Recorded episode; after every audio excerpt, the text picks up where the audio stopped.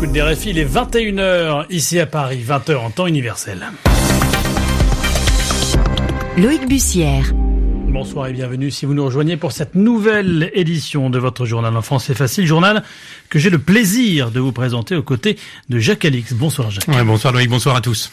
Au sommaire ce soir, la situation au Venezuela et ses camions d'aide humanitaire toujours bloqués à la frontière avec la Colombie.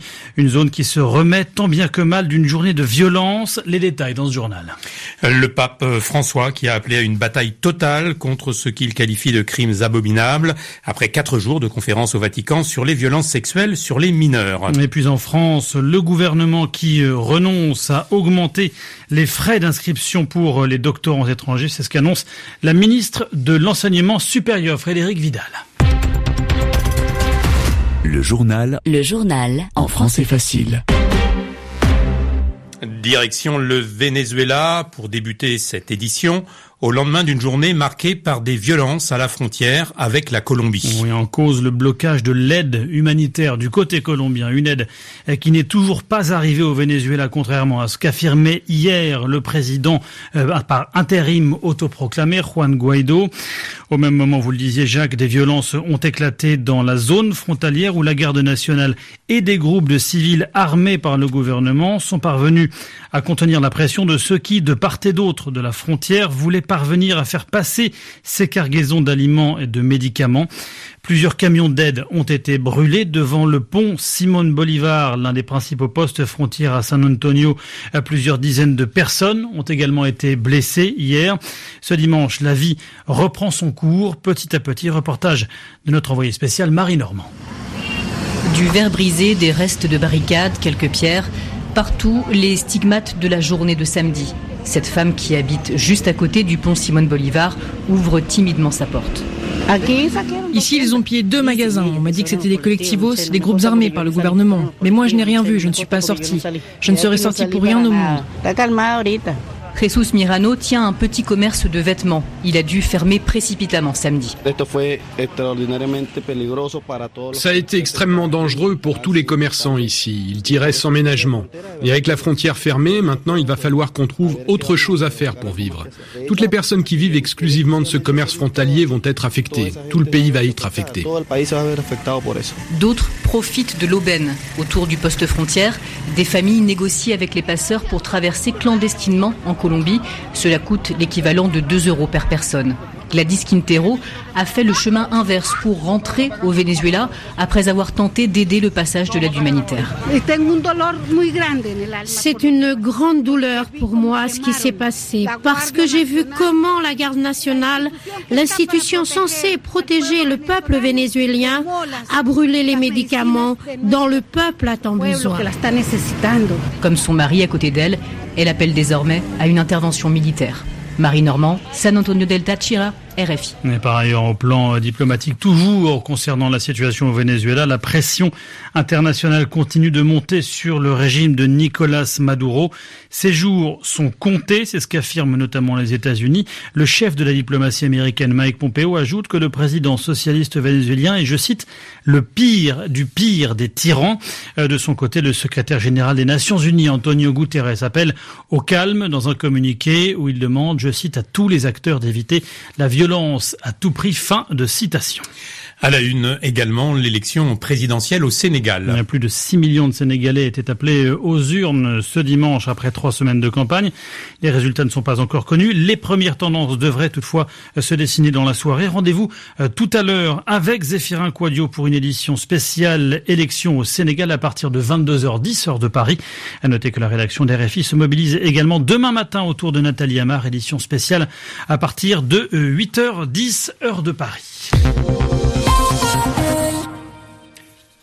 Au Vatican, au Vatican, l'actualité de ce dimanche, c'est aussi ce sommet, donc sommet international sur la crise des abus sexuels sur les mineurs dans l'Église, qui se refermait donc après quatre jours de travaux intenses. Oui, à l'issue de la messe qui venait clore cet événement, justement, ce matin, le pape François a prononcé un discours de conclusion, discours sans aucune annonce concrète, mais il a tout de même prononcé des mots forts pour dénoncer un mal qui ronge l'Église.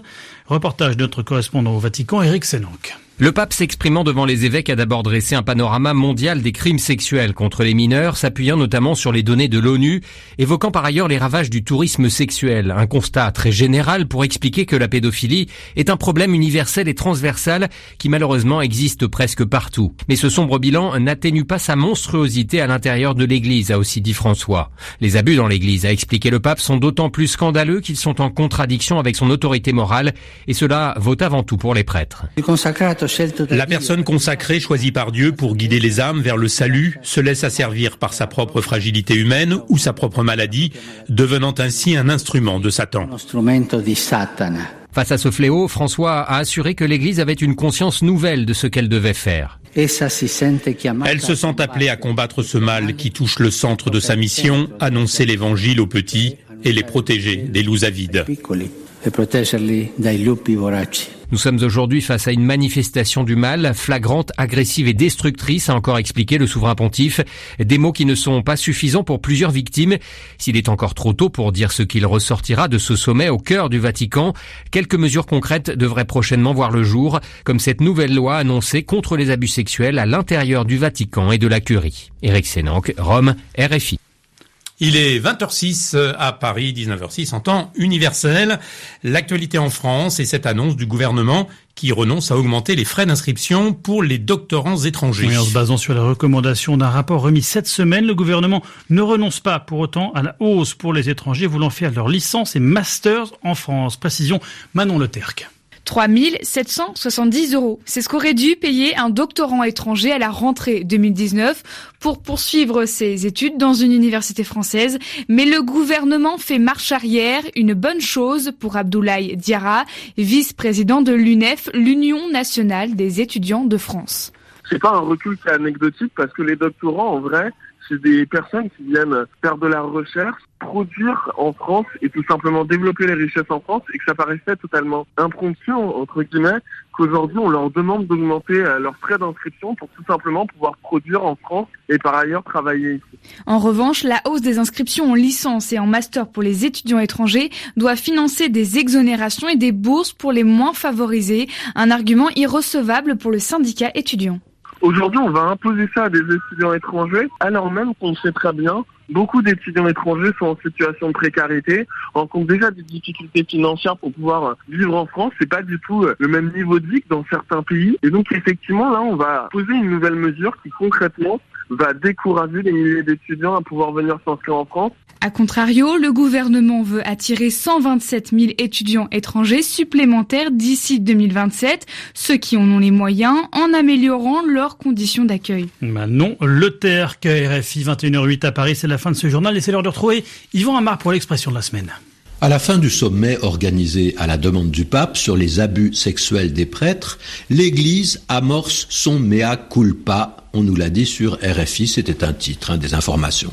Donc l'Église amorce son mea culpa, ça veut dire qu'elle commence ce mea culpa. C'est un premier pas qui est fait. Mais de quoi s'agit-il quand on parle de mea culpa? Voilà une expression latine qui est couramment utilisée en français et on comprend bien ce qui a poussé les journalistes à l'employer.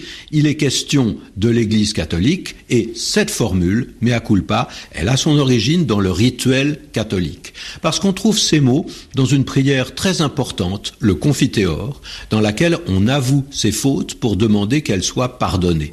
Et quand on la prononce en latin, on dit mea culpa, mea culpa, mea maxima culpa, ce qui se traduit par c'est ma faute, c'est ma faute, c'est ma très grande faute. Alors, l'expression faire son mea culpa, aujourd'hui, elle s'est répandue en français et on peut tout à fait l'utiliser dans des circonstances qui n'ont aucun rapport avec la religion. Faire son mea culpa, c'est donc reconnaître devant tout le monde, et pas simplement en privé, et pas simplement face à soi, face à sa conscience, mais publiquement. Reconnaître sa faute avec euh, quelque chose d'assez solennel. Hein. On insiste sur un aveu public qui donc a presque valeur officielle. Alors ça n'annule peut-être pas les conséquences de la faute, ça ne fait pas vraiment revenir en arrière, mais c'est un symbole important et c'est une manière d'exprimer devant tout le monde qu'on demande pardon. Merci Yvan Amar, RFI 21h10 à Paris, c'est la fin de ce journal en français facile.